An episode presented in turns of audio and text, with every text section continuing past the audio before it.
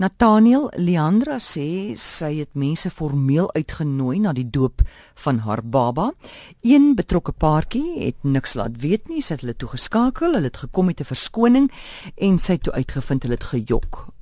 Hoe nou gemaak? Dan wil sy ook weet sy's ongemaklik met die familiariteit van vreemdelinge.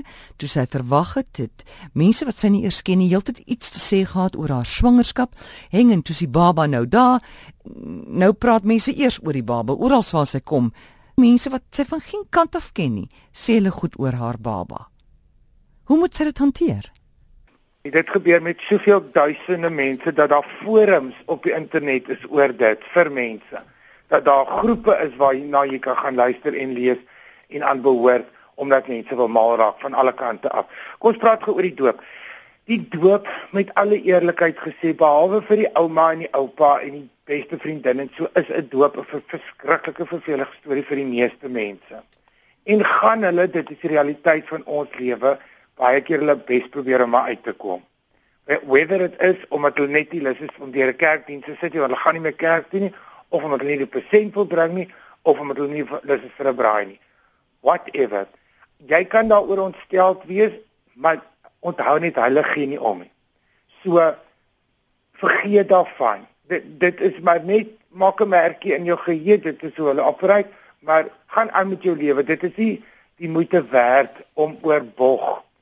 Dit is nie wat jy eendag gaan onthou as jy sit en dink oor jou lewe en was die doop 'n heilige en 'n baie mooi gebeurtenis en het jou dogter eendag die Here ontmoet en besluit dat haar doop wel iets beteken het en is dit is dit 'n beautiful memory? Nie gaan jy nie die mense onthou nie. Onthou dit.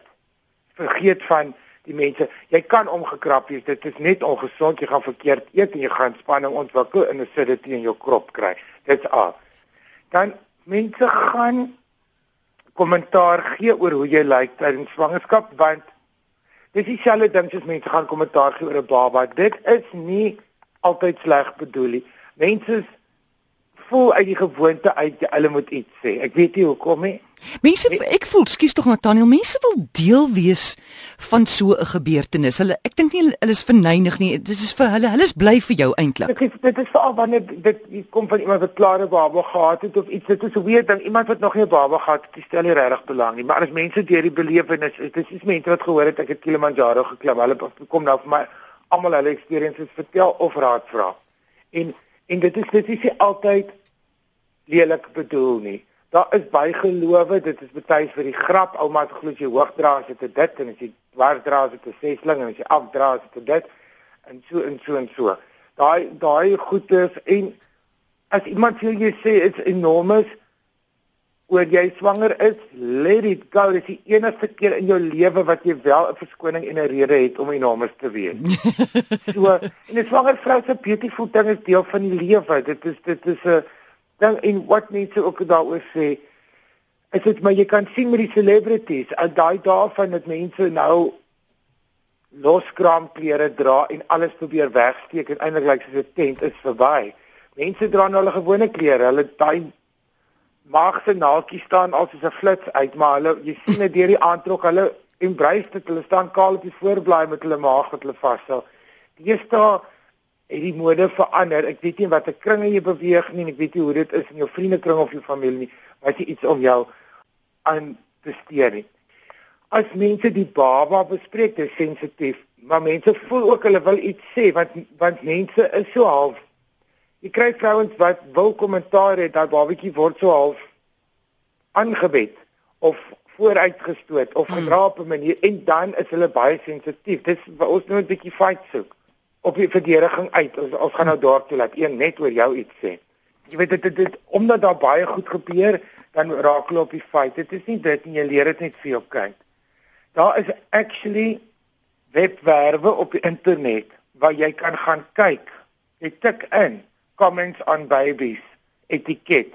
Wat jy sê, en die beste manier wat hulle vir jou aanraai is om antwoorde vooraf uit te dink. Hoet jy goed nie, lelike goed nie.